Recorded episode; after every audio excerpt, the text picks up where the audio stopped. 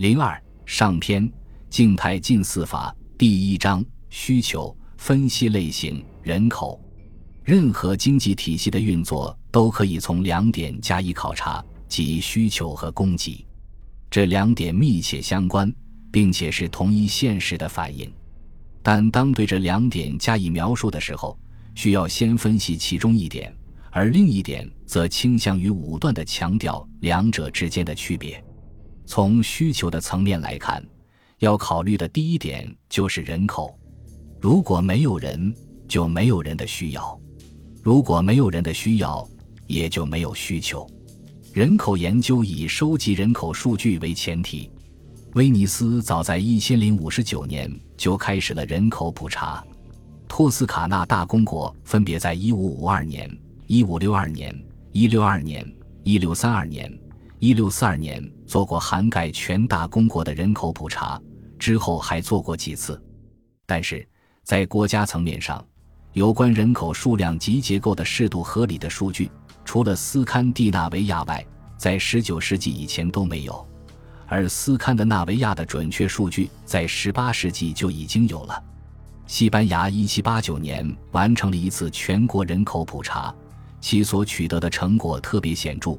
从技术层面上来讲，它成了一个样板。他调查出全国的居民数量为10409,879人。其他国家全国性的人口普查接踵而至，美国、英国、法国。但他们在质量上都不如西班牙1789年的人口普查。就1800年以前的时期而言，人口学家努力克服数据短缺的困难，根据间接而多样的信息进行估算。这种信息来自考古学、植物学和地名学等各自迥异的领域，以及五花八门的笔头记录，比如庄园的盘存目录、服军役人士编制清单。以及壁炉税或人头税账目，表一点一显示了欧洲主要地区总人口的估算数量。这样的数字只能被当作大体近似数值。有关十一世纪和十四世纪的纵列数字是粗略假设的产物，其误差幅度相当大，不低于百分之二十，也许会更高。虽然最后两个纵列的数字比较可靠。但也绝不能认为其准确无误。选定的城市才有比较可靠的数据，但也受到严重误差的影响，只能将其当作估值来看。表一点一中的数据尽管都很粗略，但他们却一致表明，直到十八世纪，欧洲的人口都相对较少，在很长时期里，欧洲人口根本没有增长，在偶尔增长的时候，增长率也非常低。